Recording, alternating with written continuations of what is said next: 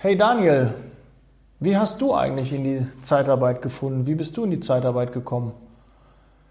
Ja, ich habe einige Nachrichten von euch bekommen und ihr würdet gerne ein bisschen mehr wissen, wie ich in die Zeitarbeit gekommen bin, wie alles anfing, wie meine Anfänge waren, bei welchen Firmen, welche Position ich ähm, hatte und äh, vielleicht bis zu meinem jetzigen, zu meiner jetzigen Situation. Und äh, das möchte ich gerne heute in der Folge mit dir teilen. Es kam zwar schon ein bisschen im Prolog, aber jetzt würde ich noch mal ein bisschen weiter ausholen. Wenn es dich interessiert, bleib dran. Liebe Zeitarbeit, der Podcast mit Daniel Müller.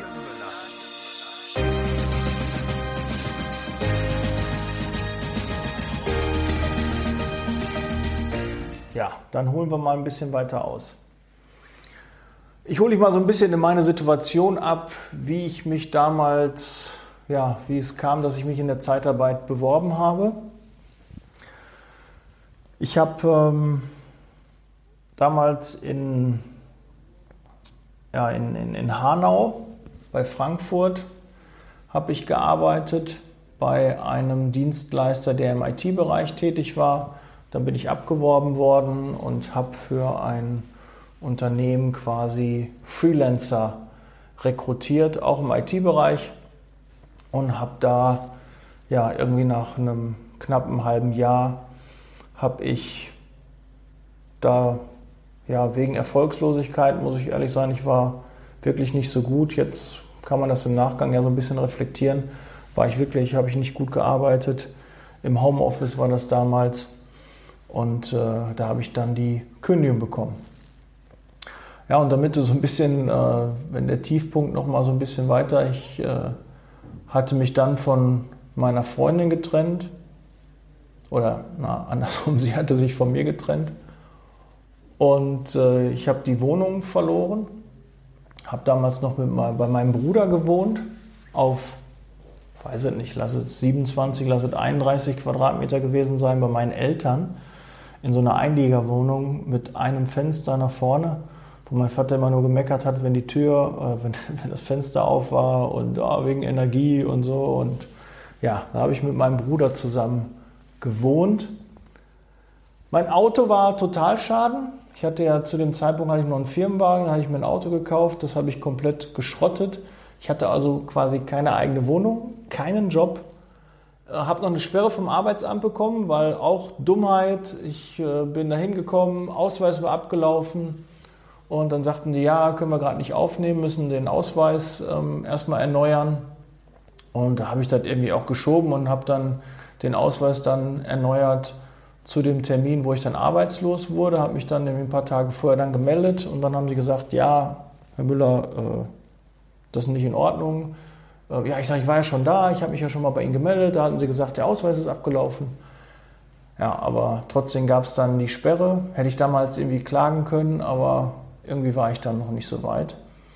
Also kein Job, kein Auto, keine Wohnung, kein Geld, Sperre beim Arbeitsamt.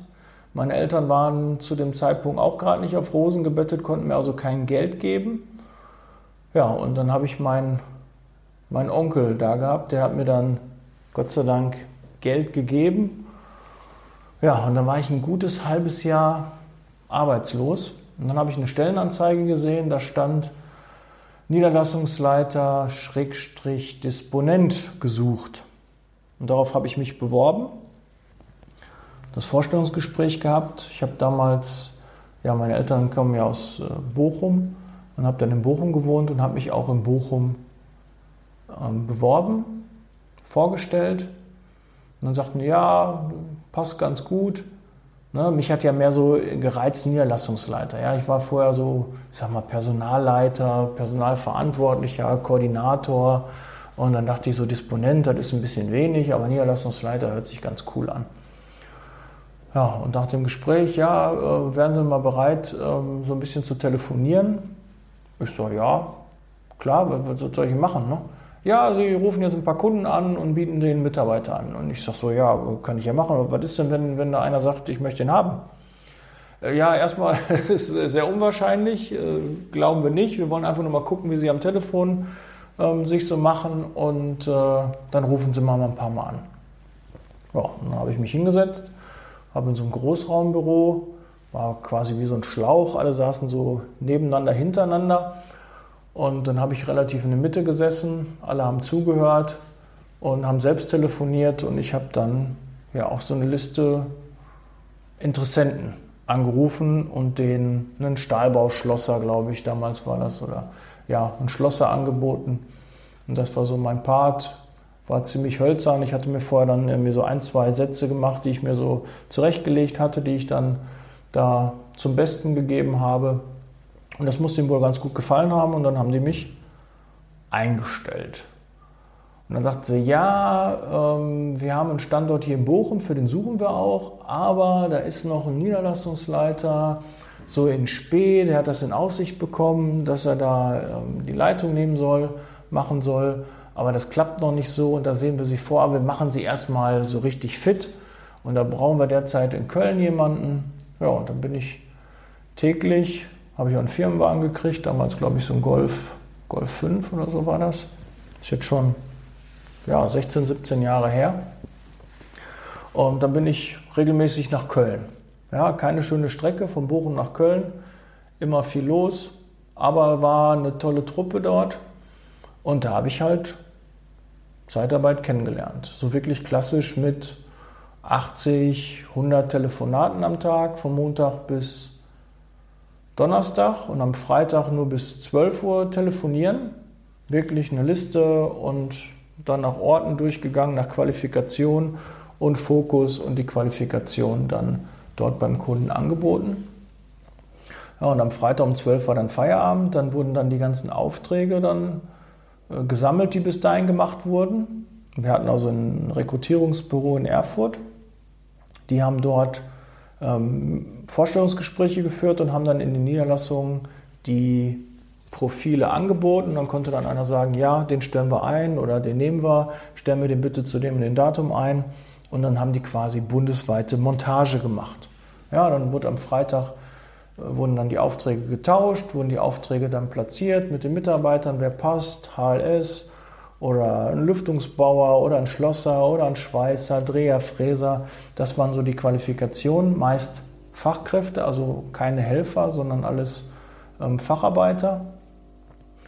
Ja, und dann haben wir noch eine Unterkunft gesucht, weil die hatten meist alle ein Haus in den neuen Bundesländern und sind dann, den neueren ist jetzt ja auch schon ein paar Jahre her, und sind dann immer gependelt, haben dann von Montag bis Donnerstag oder Freitag dann als Beispiel München gearbeitet, haben dafür dann Auslöse bekommen, also einen, einen Zusatzbetrag, weil sie außerhalb ihrer, ihrer Wohnung gearbeitet haben, also an einem anderen Einsatzort, dann gibt es halt Auslöse. Oh, und Dafür haben wir dann geguckt, dass wir ein Hotel mit möglicherweise Frühstück dann zusammengefunden haben für 15, 18, 20 Euro damals. Oder waren das noch D-Mark? Ich weiß das gar nicht mehr. Kann auch sein, dass das noch D-Mark waren. Ja, ja ich glaube, vielleicht waren das noch D-Mark. Und ja, war auf jeden Fall eine, eine, interessante Sache, weil teilweise auch in München haben wir dann Unterkünfte für den Kurs gefunden, ne? dass die Mitarbeiter wirklich für diesen schmalen Kurs da untergebracht waren. Das waren Monteurwohnungen. Du hattest halt irgendwie eine Liste, die du dir dann ähm, da mit der Zeit aufgebaut hattest, wo du ganz viele Unterkünfte, Pensionen, ähm, Pensionen heißen die ja, oder ähm, Zimmer, Monteurszimmer dann hattest. Und äh, es hat auch immer irgendwie geklappt, ja, und dass man nicht so weit fahren musste. War natürlich nicht die super tollen äh, Unterkünfte, aber so habe ich in die Zeitarbeit reingefunden. Und was mir nicht so gefallen hat, was ich aber zu dem Zeitpunkt auch nicht wusste, ähm, dass das Unternehmen nicht ganz so gut mit ihren Mitarbeitern umgegangen ist. Also sie sind jetzt nicht irgendwie äh, andauernd beleidigt worden oder so, aber es sind halt so ein paar Instrumente genutzt worden, die jetzt so im Nachgang, wenn ich das jetzt halt mit den Jahren halt beurteilen kann, nicht so ganz seriös waren. Das ist nicht nur passiert, aber es ist halt auch mal passiert. Äh, Urlaubsscheine äh, wurden dann einfach vom Mitarbeiter unterschrieben. Unbezahlter Urlaub wurde dem Mitarbeiter aufs Auge gedrückt.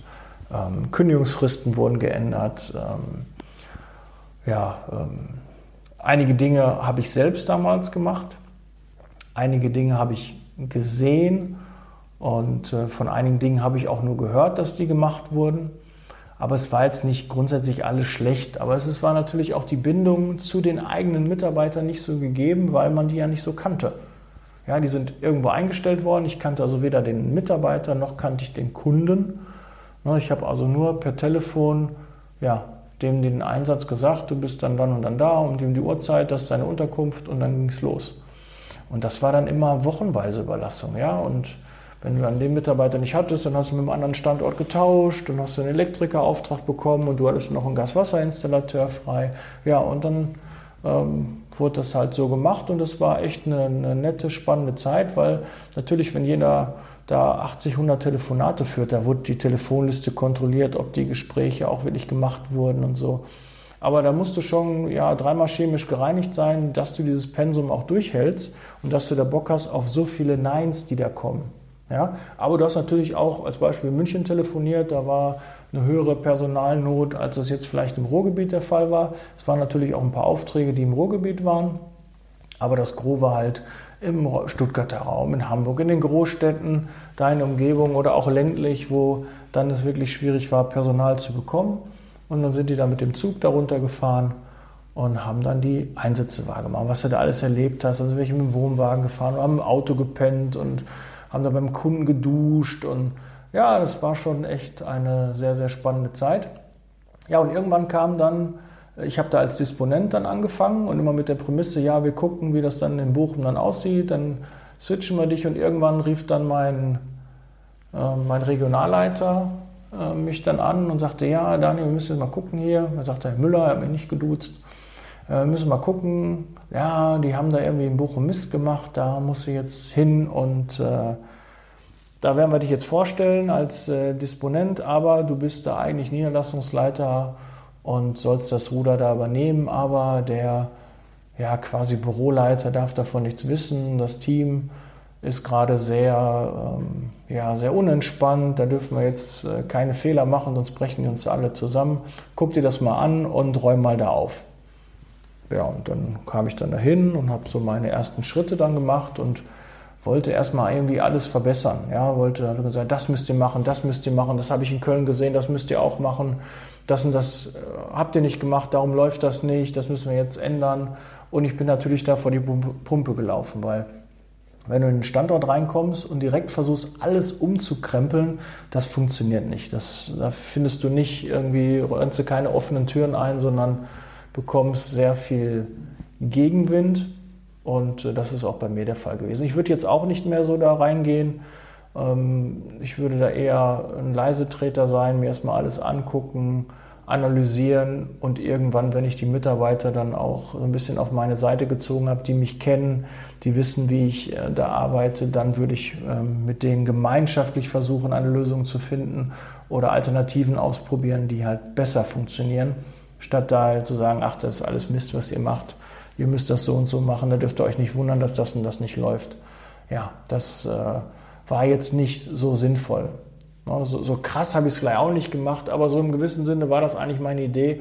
Oh Gott, was macht ihr hier? Was ein Blödsinn. Und so habe ich dann auch mit den Regionalleitern, äh, mit dem Regionalleiter gesprochen, habe gesagt, ja, das muss alles geändert werden. Und aber er hat sich halt schwer getan, dass ich dort ähm, Niederlassungsleiter werden konnte, weil ähm, der, der Mitarbeiter, der das eigentlich machen sollte, der so quasi heimlicher Niederlassungsleiter war, ähm, der das aber nicht konnte, weil er nicht so gut Menschen ähm, führen konnte. Das konnte man schon merken. Das war ein guter Disponent.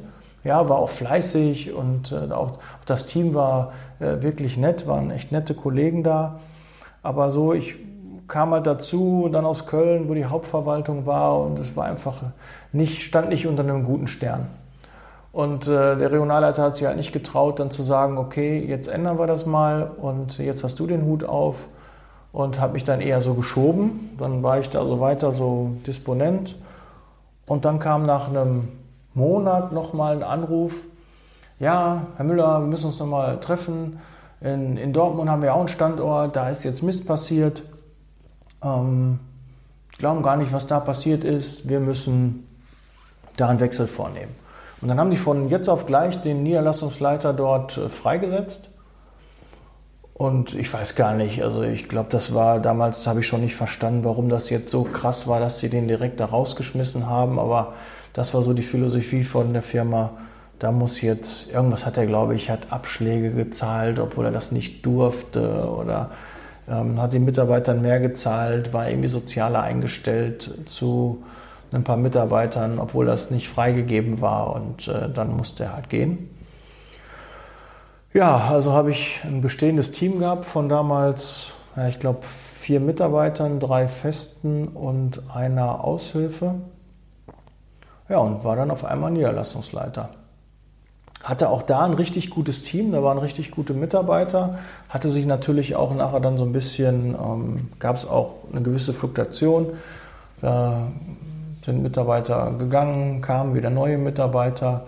Ich musste mich ja dann mit den Sachen auseinandersetzen und habe das, ja, ich weiß nicht, gut zwei Jahre, glaube ich, gemacht, auch ganz erfolgreich. Habe mich dann auf Dreher und Fräser spezialisiert. Aber es ist dann irgendwann zu Bruch gegangen, weil wir hatten eine große, ähm, ich hatte einen großen Elektroauftrag an Land gezogen. Ähm, das wurde dann damals abgesichert über einen Warenkreditversicherer, die COFAS damals. Und äh, dann ist das Budget auf mehrere Standorte aufgeteilt worden. Ich weiß noch, das war damals ein, ein, ein Elektrounternehmen, was schon 20 Jahre am Markt war, war für Karstadt äh, tätig. Und die haben halt immer nach Bauabschnitten bezahlt, also den unseren Kunden quasi damals und hatten echt extrem Schwierigkeiten, die einzelnen Bauabschnitte fertigzustellen und das Geld von Karstadt zu bekommen. Und die haben einfach gesagt, habt ihr noch nicht fertig gemacht, also könnt ihr noch keine Rechnung stellen. Und die hatten dann nachher irgendwie, keine Ahnung, 20 Mitarbeiter drin. Der Regionalleiter war dann immer regelmäßig da, hat dann geguckt, dass wieder ein bisschen Kohle reinkommt. Und irgendwann haben, die, haben wir mit der Firma so viel Druck gemacht, dass die Firma nicht mehr konnte und hat dann Insolvenz angemeldet. Und automatisch, ja, ist natürlich dann die Kohle, ich weiß nicht, 100.000, 120.000, ist jetzt schon wirklich so lange her, aber das war dann damals offen. Und ähm, über die Kofas waren, glaube ich, nur 80.000, 90.000 irgendwie abgesichert. Das lag natürlich auch daran, dass ähm, die natürlich so einen gewissen Prozentsatz auch noch hatten, für den die nicht haftbar gemacht wurden. Und das ist halt auf alle Standorte aufgeteilt worden. Dann hatten die auch über Budget oder über die, die Freigabe dann auch geliefert. Und dann ja, hat irgendwann der Geschäftsführer mich angerufen, hat mich angeschrien, dass ich den Hörer so weggehalten habe und selbst die Kollegen im Großraumbüro, was auch wie so ein Schlauch halt aufgebaut war, also wir haben alle im gleichen Raum die ganze Zeit da telefoniert, ähm, hatte das auf der anderen Seite da gehört und äh, ja, dann habe ich mich dann entschieden, dass ich da nicht so meine Zukunft sehe und habe eine Mail an die Belegschaft geschrieben, dass ich äh, ja ja, dass so und so mit mir umgegangen wurde und äh, ich äh, na, heute nach Hause gehen sollte und äh, morgen wiederkommen, äh, wenn ich danach mit nach den Spielregeln der Firma irgendwie tanzen würde. Ja, und dann habe ich halt irgendwie, ah, ich war auch ein bisschen Rebell, da habe ich dann irgendwie eine Mail abgesetzt, die kam dann nicht so gut an und nächsten Tag äh, irgendwie auf dem Weg nach Hause hat der Regionalleiter mich angerufen, ah, ist das jetzt als Kündigung zu verstehen oder? Ich sage, nee, ich habe gesagt, äh, äh, ich lasse nicht mit mir so, so umgehen, aber morgen bin ich wieder in der Firma. Und als ich dann nächsten Morgen dann in die Firma kam, war das Schloss getauscht. Ich kam nicht mehr rein, mein Schlüssel funktionierte nicht mehr und in den PC kam ich auch nicht mehr rein. Ja, und äh, ja, dann kam der Regionalleiter dann zu mir und hat, mir dann, hat mich dann freigestellt und irgendwie in einer Nacht- und Nebelaktion dann ein paar, paar Tage später, weil ich den Wagen abgeben sollte und ich sage, ich brauche den noch, ich habe derzeit kein, äh, kein Fahrzeug, haben die dann in der Nacht- und Nebelaktion den Wagen irgendwie weggeholt. Ne? Das, äh, mit all meinen Klamotten, die da noch drin waren, meine Sporttasche und alles, haben die mit dem Zweitschlüssel vor meiner Haustür. Und das war ja dann äh, damals in, in Bochum und ich hatte ja da in Dortmund äh, gearbeitet sind die dann irgendwie in der Nacht- und Nebelaktion dann zu meiner Adresse gefahren und haben dann den Wagen mitgenommen. Ja, das äh, waren so meine Erfahrungen in der Zeitarbeit, aber das hat mich halt nicht abgeschreckt, sondern ich habe dann ähm, ja, was anderes gesucht und dann bin ich zu einem ja, schon größeren Zeitarbeitsunternehmen gekommen, die auch regional gearbeitet haben. Da habe ich in Duisburg, in Düsseldorf gearbeitet und da habe ich halt seriöse Zeitarbeit kennengelernt, dass man den Mitarbeiter auch kennt, dass man den Kunden auch kennt, dass man die Verrechnungssätze auch niedriger machen konnte, dass man auch Helfer überlassen konnte, weil das war ja vorher auch nicht möglich, weil ähm, das hätte sich nicht gelohnt, das war halt nicht wirtschaftlich. Da sind die Helferpreise einfach regional wesentlich günstiger gewesen. Ja, und so habe ich dann die regionale Zeitarbeit äh, kennengelernt, die mir wesentlich besser gefallen hat. Und natürlich auch dieses seriöse Arbeiten, ne, dass man halt ähm, ja, so einfach sozialer zu den Mitarbeitern eingestellt war.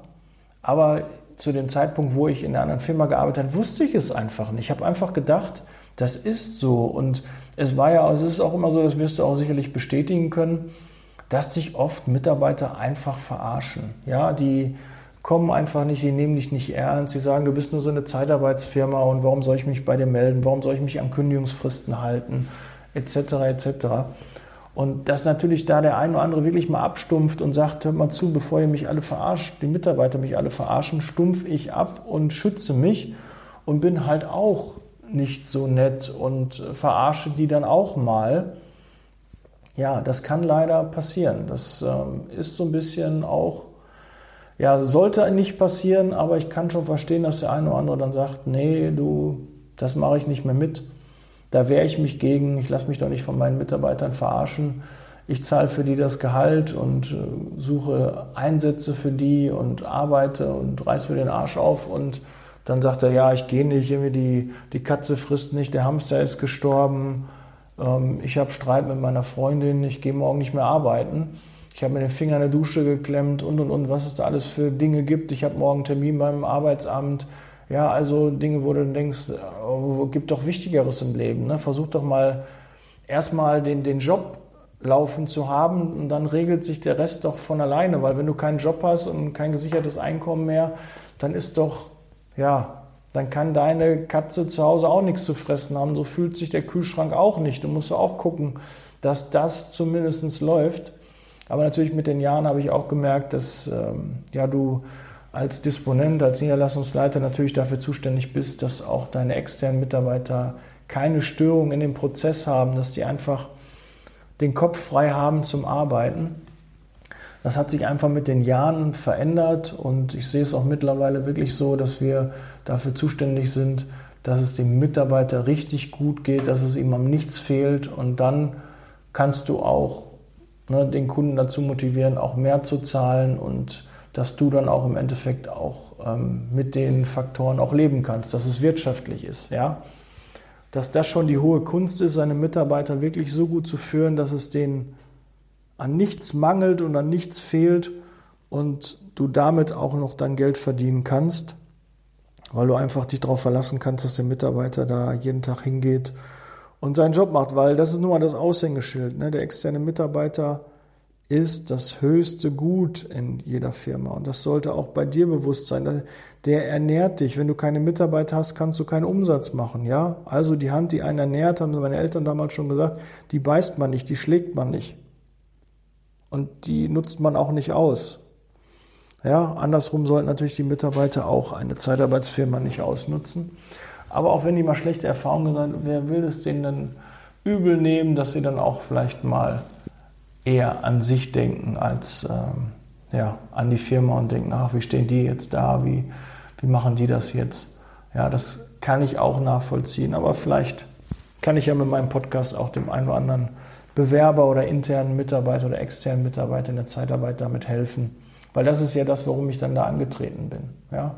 Da war ich auch gut zwei, zwei Jahre, bin dann da nachher weggegangen, weil ich sollte einen Standort in Dortmund eröffnen, habe auch schon Visitenkarten, habe mir schon Büros angeguckt und ähm, das, die waren hauptsächlich auf Helfergeschäft ausgerichtet, hatten nicht so viele Standorte in Nordrhein-Westfalen und der nächste Standort war Duisburg und da habe ich halt auch gesessen, vorher in Düsseldorf und sollte dann aus Duisburg das Helfergeschäft in Dortmund aufbauen und mich bei McDonald's dann ja, mit den Bewerbern treffen und äh, so einen Aufbau hinbekommen.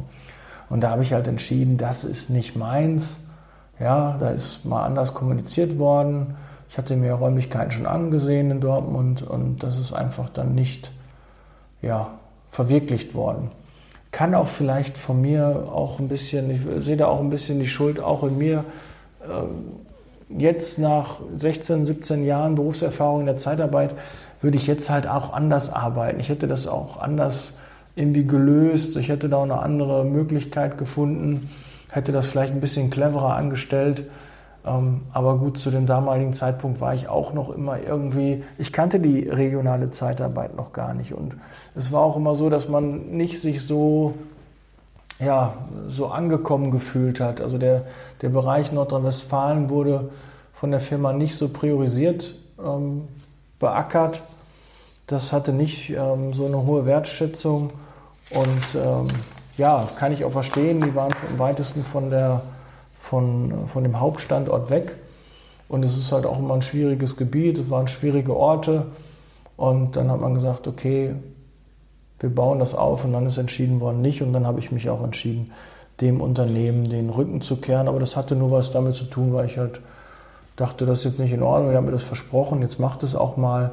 Und so ist es dann irgendwie auseinandergegangen. Aber da will ich gar keine schmutzige Wäsche waschen. Das war soweit in Ordnung. Ist ein sehr ordentliches äh, Unternehmen, kann ich nur jedem weiterempfehlen. Ja, und dann kam ich zu meinem jetzigen Unternehmen.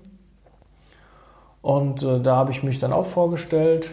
Ähm, war ganz lustig. Ich habe eine, eine, Liste mit 20, 30 äh, Zeitarbeitsfirmen aufgestellt, habe geguckt, wer hat einen Standort bei mir in der Nähe kam damals aus Hagen und habe dann geguckt, wo ist der nächste Standort, wie, wo, wie weit ist das.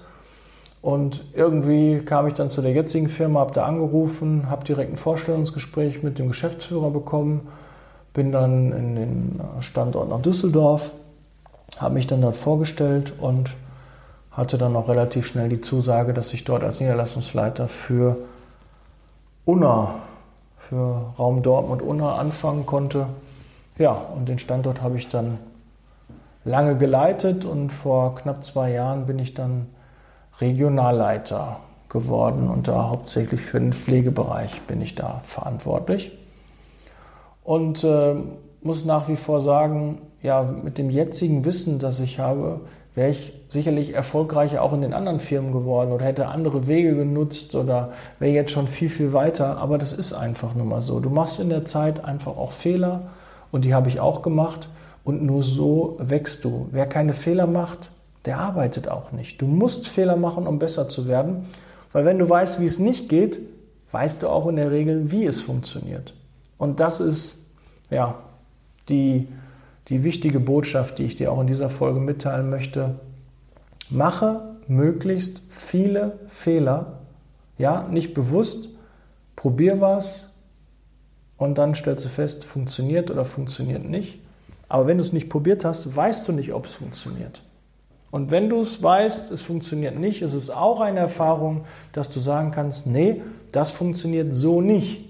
Ja, dann kann man es ja vielleicht anders machen. Ne? Du weißt, Einstein hat gesagt, wer immer das Gleiche tut und ein anderes Ergebnis erwartet, ist ein Idiot. Und da ist viel Wahres dran. Ja, ist doch, Du willst zu Hause eine Gurken, ein Gurkenglas aufmachen und probierst oh, aufzudrehen und nochmal oh, aufzudrehen. Und das machst du drei, vier Mal. Und erwartest irgendwie ein anderes Ergebnis. Nee, dann gehst du auf einmal hin, nimmst äh, ein Geschirrtuch, was so ein bisschen nass ist und versuchst damit das zu machen. Oder, keine Ahnung, deine Hände sind mit Creme hast dir gerade die Hände eingecremt und du hast nicht genug Grip, ja, dann guckst du, dass äh, du dir die Hände wäscht, äh, die Creme abwäscht, dass du da mehr Halt hast, dass die Hände ein bisschen nass sind, dass du das probierst. Oder du versuchst mit einem Messer ähm, da an der Seite Luft reinzulassen, dass du dann auch leichter aufdrehen kannst. Oder du machst ein Loch im Deckel und äh, dann macht es auch Zisch und äh, du kannst die, das Gurkenglas dann öffnen, ja. Aber wenn du die ganze Zeit das probierst und erwartest, dass die Flasche damit aufgeht, das, das Glas damit aufgeht, das funktioniert halt nicht. Und da ist wirklich so viel Wahres dran. Wie oft machst du das Gurkenglas auf? Machst das Gleiche und stellst fest, es passiert nichts anderes. Also ändere Dinge. Ja, wenn du immer die gleichen Stellenanzeigen schaltest, wenn du immer in den gleichen Portalen schaltest und dich dann wunderst, ja, ich kriege keine Bewerber, es kommen keine, ich telefoniere immer gleich, ich kriege keine neuen Kunden. Ja, damn it, du musst es dann bitte ändern. Du kannst doch nicht immer noch das Gleiche machen und ein anderes Ergebnis erwarten. Das ist doch so banal, aber das ist die Botschaft heute. Ja, probier, mach, tu. Und wenn du die gleichen Ergebnisse nicht haben möchtest, dann musst du etwas verändern. So banal, aber ein wichtiges Learning aus den letzten Jahren. Ja, damit möchte ich euch auch aus dieser Folge hier quasi entlassen. freue mich, dass du so lange wieder dran geblieben bist. Ich hoffe, da waren ein paar neue Dinge dabei. Das eine oder andere hast du vielleicht auch schon in der Podcast-Folge mal mitbekommen. Aber ich hoffe, dass die Nachrichten auf Instagram jetzt soweit, ähm, ich werde denen dann auch noch die, den Link der Folge dann einmal zuschicken, dass sie das dann auch hören. Oder dass ich denen kurz eine Sprachnachricht schicke, dass ich ein bisschen ausführlicher in einer Podcast-Folge darauf eingegangen bin. Und da freue ich mich auf ein Feedback. Und wenn du eine Frage hast zu mir, privat, beruflich, ja, schick sie mir gerne. Und am besten, äh, meine, meine Handynummer steht auch drin, schreib mir eine WhatsApp-Nachricht. Ja, ähm, 0179 466 8512. Ja, 0179 466 8512. Steht aber auch nochmal in den Shownotes drin. Und schick mir eine WhatsApp-Nachricht. Ja, und ich verspreche dir, ich werde darauf antworten. Und persönlich. Da ist kein Computer hinter, da habe ich kein Team, keinen anderen Mitarbeiter. Ich mache das alles selber. Ja? Und nochmal, ich kriege für den Podcast kein Geld. Das ist nicht mein Antrieb. Mein Antrieb ist, die Zeitarbeit besser zu machen, den Ruf der Zeitarbeit zu verbessern und dir zu helfen, dass du die Fehler, die ich gemacht hast, vielleicht nicht machst. Da musst du nicht alles teilen, was ich mache. Ja, vielleicht siehst du gewisse Dinge auch anders, aber ich habe dir vielleicht einen Denkanstoß gegeben, wie man es vielleicht auch sehen kann. Und dann machst du halt dein eigenes Ding. Ja, dann machst du den Konsens, du hast fünf Mitarbeiter und guckst dir aus allen fünf Mitarbeitern das Beste raus, dann wirst du auf jeden Fall damit besser und besser fahren. Ja, und ich habe nicht gesagt, dass ich die Weisheit mit Löffeln gefressen habe, aber ich habe eine Menge Berufserfahrung in der Zeitarbeit und die möchte ich gerne mit dir teilen. Und vielleicht, und so sind auch die Nachrichten, die ich bekomme, hat sich doch schon ein bisschen was verändert in der Zeitarbeit und du hast es in der Hand. Du bist dafür zuständig, wie die Außendarstellung ist in der Zeitarbeit, wie Bewerber, wie Mitarbeiter uns wahrnehmen, wie Kunden uns wahrnehmen. Nur du kannst daran was ändern. Da macht kein Podcast und auch nur zuhören macht dich auch nicht schlauer und nicht besser. Du musst Sachen umsetzen, Sachen verändern und dann bewegt sich was. Ja? Und meine Hoffnung und mein Wunsch an dich ist, teil doch mal bitte die Podcast-Folge. Ja? Vielleicht fühlt sich auch der ein oder andere, der, der Arbeitskollege, der Freund, der Kumpel hat einen ähnlichen Lebenslauf, hat vielleicht auch Ähnliches erlebt oder vielleicht ist die Geschichte interessant und du möchtest sie gerne mit, mit deinem Umfeld teilen, dann mach das gerne. Ja, teil die Folge. Du weißt sicherlich, wie das geht. Und dann können noch mehr von diesem Podcast erfahren. Und so können wir dann daran arbeiten, dass es besser da draußen wird. In diesem Sinne, jetzt sind es doch wieder über 30 Minuten geworden. Ich kann einfach nicht diese kurzen Folgen. Ich dachte, komm, machst du mal 10 Minuten, 15 Minuten. Ich kann das einfach nicht. Wenn hier ein Mikro ist, ich muss einfach da reinquatschen und das ist meine Fasson. Ja, okay, sieh's mir nach. Bleib gesund, setz Leasing Baby, ich bin raus. Wir hören uns. Bis dann. Ciao.